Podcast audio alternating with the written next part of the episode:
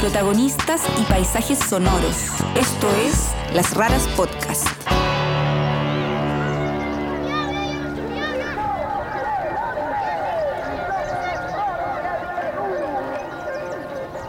Lo que queríamos hacer era no simplemente tratarlas una vez más como víctimas o números, sino ayudarlas a que justamente estas voces superpoderosas que ellas tienen puedan salir a la luz. La peruana Rosemary Lerner estaba en Londres estudiando para ser documentalista cuando se enteró de que durante la dictadura de Alberto Fujimori en su país, miles de personas, principalmente mujeres indígenas, fueron esterilizadas sin su consentimiento. Frente a esta realidad, se propuso hacer algo e invitó a la chilena María Ignacia Kurt a trabajar con ella. Seis años después, el resultado es un documental interactivo que utiliza una línea telefónica vinculada a una página web para registrar y compartir los testimonios de las afectadas por estas esterilizaciones forzadas, con el objetivo de ayudarlas en la búsqueda de justicia y reparación. Conversamos con ellas. ¿Aló? Hola, mi nombre es Rosmarie Lerner. Mi nombre es María Ignacia Kurt. Para que nos contaran cómo ha sido el proceso para sacar adelante este complejo proyecto que utiliza diversas tecnologías para amplificar las voces de las mujeres de las zonas rurales de Perú. Esto es Las Raras, historias de libertad.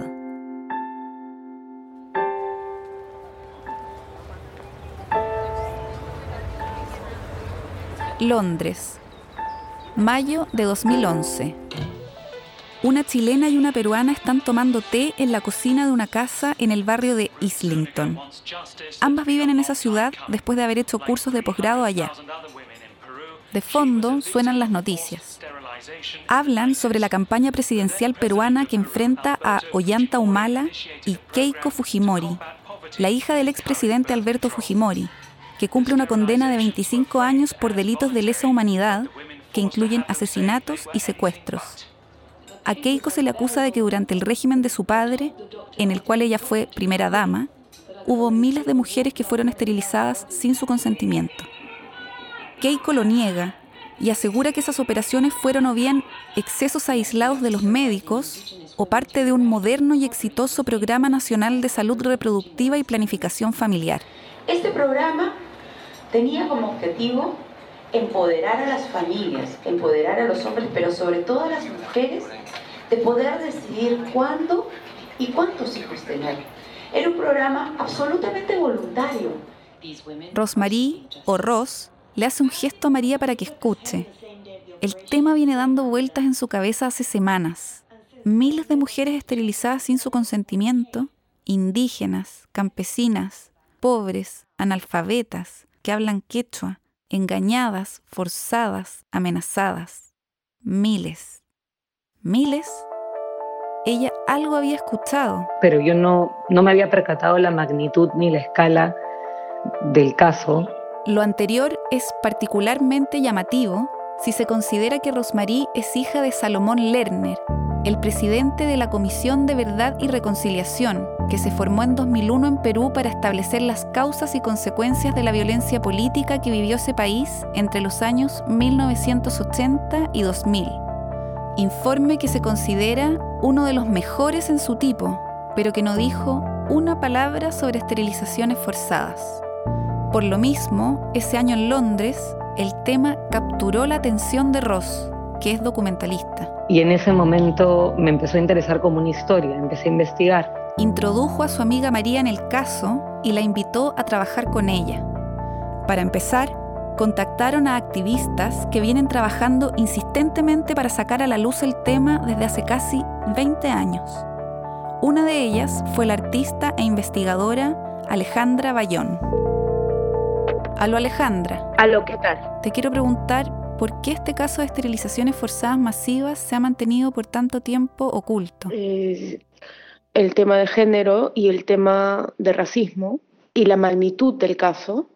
Creo que esos dos temas son los que hacen que pase oculto, paradójicamente, ¿no? Los temas de la discriminación por raza y la discriminación por género pasan a ser un tabú social, ¿no? y este caso pues es el ejemplo más masivo que hay sobre eso. Para comprenderlo en toda su magnitud, siguieron investigando. Y empezamos como a leer y a meternos. Y claro, decían que efectivamente a fines de los 90 en el régimen de Fujimori se había efectuado una masiva esterilización de mujeres mayormente indígenas y en situación de pobreza. En 1996 el gobierno de Fujimori lanza una campaña nacional de planificación familiar y salud reproductiva que por primera vez incluye la esterilización quirúrgica como uno de los métodos gratuitos para la población. Mujeres y hombres, pero una mayor cantidad de mujeres. Sin embargo, durante esa campaña empiezan a priorizar solo ese método y establecen cuotas de cuántas esterilizaciones tiene que cumplir diferentes regiones por mes. Y son los ministros de salud quienes establecen estas cuotas y reportan directamente a Fujimori, sin importar el nivel de demanda para este procedimiento. Entonces, los relatos de las mujeres y las noticias hablaban y reportes hablaban de, en el fondo, forcejeo, amenaza, eh, diferentes eh, maneras en el fondo que convencieron a estas mujeres, muchas de las cuales no tenían idea lo que era ni la palabra esterilización, ni el concepto de esterilización, ni qué significaba. Y finalmente, en menos de cinco años, más de 300.000 personas son esterilizadas bajo esta campaña y miles de ellas han señalado de que esto pasó sin su consentimiento informado de manera forzosa y que se utilizaron diferentes maneras de coerción como amenazas, persecución, chantaje, y, era una campaña sistemática que venía desde los altos mandos del Estado y que establecía estas cuotas con objetivo de reducir los índices de pobreza del país. Pero ¿por qué estas dos veinteañeras, que podrían haber elegido hacer cualquier cosa, deciden involucrarse en un tema tan duro? Yo en particular en ese entonces se me había como aparecido en mi vida, que no lo había cuestionado antes, el tema ser mamá. Entonces, como que me tocó fuertemente igual, y también me tocó por ser un, un tema latinoamericano, y mm, fuera un latinoamericano, es tu hermano, tu primo, tu, tu pata, como dicen ellos, no sé. Y bueno, como mujer, como latinoamericana, el hecho de que alguien pueda tomar decisiones sobre el cuerpo de otra persona es algo que me parece indignante. Además, yo soy de Lima, tengo definitivamente otro perfil, tal vez yo no hubiera sido una persona a la que le hubiera podido suceder esto, pero yo tengo un gran respeto por las mujeres andinas especialmente. La mujer andina es en general en Perú, mujeres muy resilientes, madres, y son las que sostienen todo, sostienen las comunidades, sostienen la economía del país, y son mujeres muy fuertes, pero a las que lamentablemente están en una situación en este país lamentable, porque es un país muy machista, muy racista, y son las más vulnerables de las vulnerables. Y por eso es que fueron atacadas con esta política. Sentí una responsabilidad. Su idea original era hacer un documental, y para eso armaron un equipo de trabajo formado por gente joven, ingleses y latinos. Pero conforme investigaba y veía la magnitud de la historia, la cantidad de voces y la cantidad de personas que habían sido afectadas, me pareció que la historia daba para algo mucho más importante o mayor que simplemente un documental. Una de las razones por las que Ross había invitado a María a trabajar fue por su especialidad, la mezcla de documentales y nuevas tecnologías. Bueno, sabíamos inicialmente que queríamos hacer un documental interactivo, que queríamos trabajar directamente en colaboración con las personas afectadas, como que decidimos que el punto de vista iba a ser desde ellas. Porque mm, a pesar de que en otros reportajes o proyectos o mini documentales siempre se ponía ella en el centro, lo hacían de una manera como muy lejana, muy desde la cifra, muy desde la víctima, muy desde la música tenebrosa atrás y, y la pobre indígena, su ruralidad. Pero lo que queríamos hacer era no simplemente tratarlas una vez más como víctimas o números, sino ayudarlas a que justamente estas voces superpoderosas que ellas tienen puedan salir a la luz. Obviar esa, esa figura de víctima, sino que más bien de alguien resiliente que está como sobreviviendo y, asumiendo y, luchando en contra, en el fondo, de lo que le pasó. ¿Cómo le, le damos una herramienta que permitiera que realmente se diera a conocer su punto de vista, su manera, su conmovisión? Después de darle muchas vueltas a la idea pensando en cómo involucrar a mujeres campesinas, indígenas, muchas de ellas analfabetas, que hablan quechua u otros idiomas nativos, con escasísimo acceso a Internet, en un proyecto interactivo transmedia, llegaron a la conclusión de que su herramienta sería el teléfono, una tecnología a la que sí hay acceso en prácticamente todas partes vimos un par de referencias y, descubrimos que efectivamente esta tecnología ya existía. O sea, era un open source que, que hacía que una línea de teléfono estuviera conectada a la web. Entonces crearon su propia web conectada a una línea telefónica, con la idea de que las personas que fueran esterilizadas sin su consentimiento pudieran llamar y dejar sus testimonios. Pensaron que si conseguían que varias participaran, se crearía un registro oral de memoria colectiva que podría ser escuchado desde cualquier lugar y así ayudarían a dar a conocer el caso globalmente. Nombraron al proyecto Kipu, como el sistema de cuerdas y nudos que usaban los incas para contar y registrar. El siguiente paso fue conseguir fondos, y para eso presentaron el proyecto y ganaron un concurso de la organización pública Arts and Humanities Research Council, en colaboración con la Universidad de Bristol. Cuando eso estuvo listo, Rosemary partió a los Andes del extremo norte de Perú a reunirse con un grupo de mujeres para invitarlas a participar. El equipo estaba expectante, porque todavía faltaba una parte esencial para que el proyecto funcionara. Principalmente era de que nosotros estamos partiendo de un montón de presunciones, de asumíamos que ellos iban a tal vez utilizar y sentirse cómodos con los teléfonos y asumíamos que iban a querer contar sus historias pero en realidad no teníamos idea si es que nosotros íbamos a llegar con este proyecto experimental e iba a funcionar.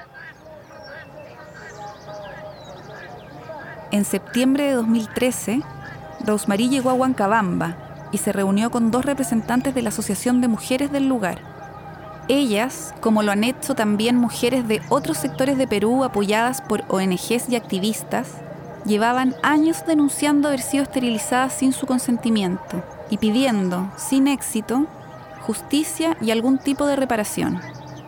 A través de la radio local, como se usa para llegar a los sectores rurales, convocaron a una reunión para el día siguiente, en la cual Ross presentaría el proyecto Kipu, las invitaría a participar y les enseñaría a usarlo.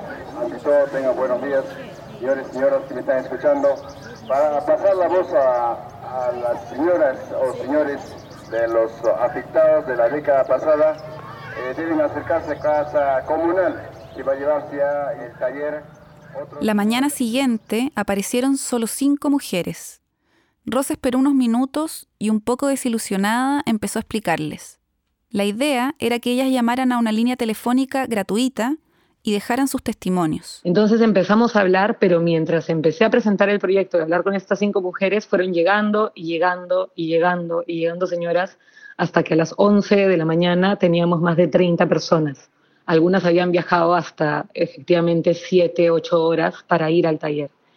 No es porque supieran que era Kipu y que quisieran participar, sino lo que demuestra es la necesidad tan grande de estas personas de recibir algún tipo de reparación o resolver de alguna manera su situación, que cuando hay reuniones y convocan eh, de la organización sobre el tema de esterilizaciones forzadas. Y ya saben que ustedes pueden grabar cuando quieran. Y también yo les recomiendo hablen un poco alto. Claro. Y siempre es bueno hacerlo en un lugar que es así silencioso. Pero ahora quieren probar ustedes con este. ¿En quechua también? Quechua. Uno para grabar y dos para escuchar.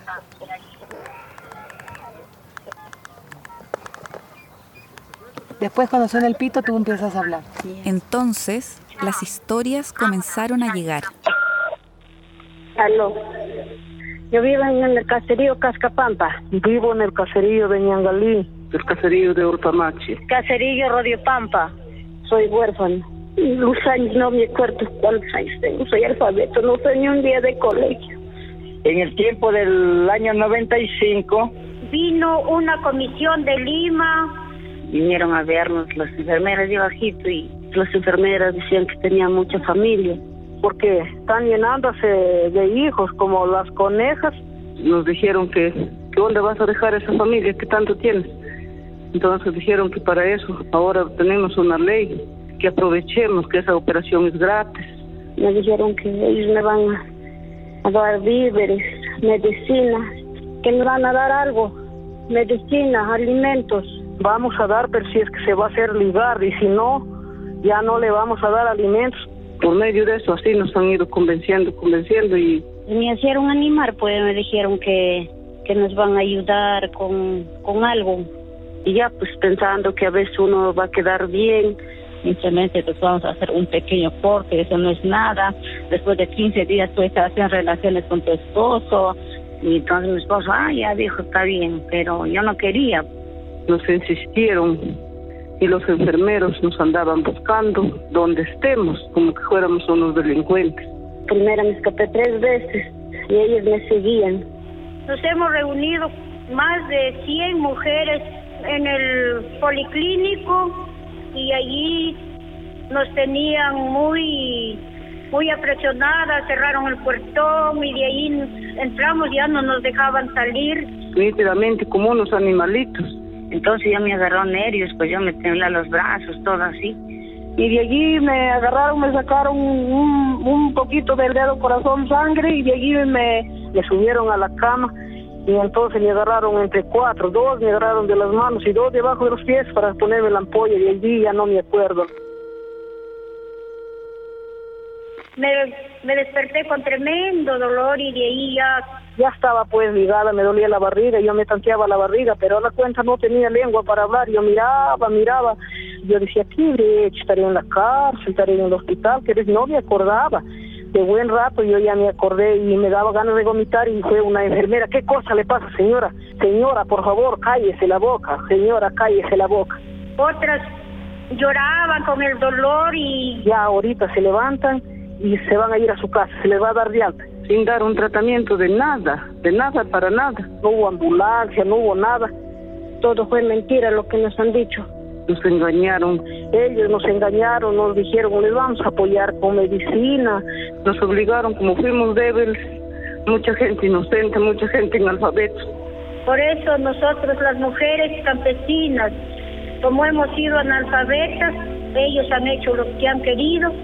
Ahora estamos enfermas, no podemos hacer nada, si me duele, no puedo ni caminar. Nos encontramos inválidos, ya no pudimos hacer nada no puedo ni trabajar para mantenerme. Nosotros acá en el campo es nuestro trabajo fuerte, que vivimos de nuestro de nuestra chacra. No podemos trabajar, ¿de qué sacamos un dinero para, para vivir? Y ahora, ¿qué es lo que pedimos al gobierno? Pues que nos apoyara con un granito de arena para siquiera comprar alguna medicina, no estar así enfermas. Por eso nosotros pedimos que haya los derechos nosotros de las mujeres pedimos justicia, Señor, que nos haga, Señor. Eso es lo que le pedimos a nosotros. Que haya justicia y, y reparación para nuestra vida.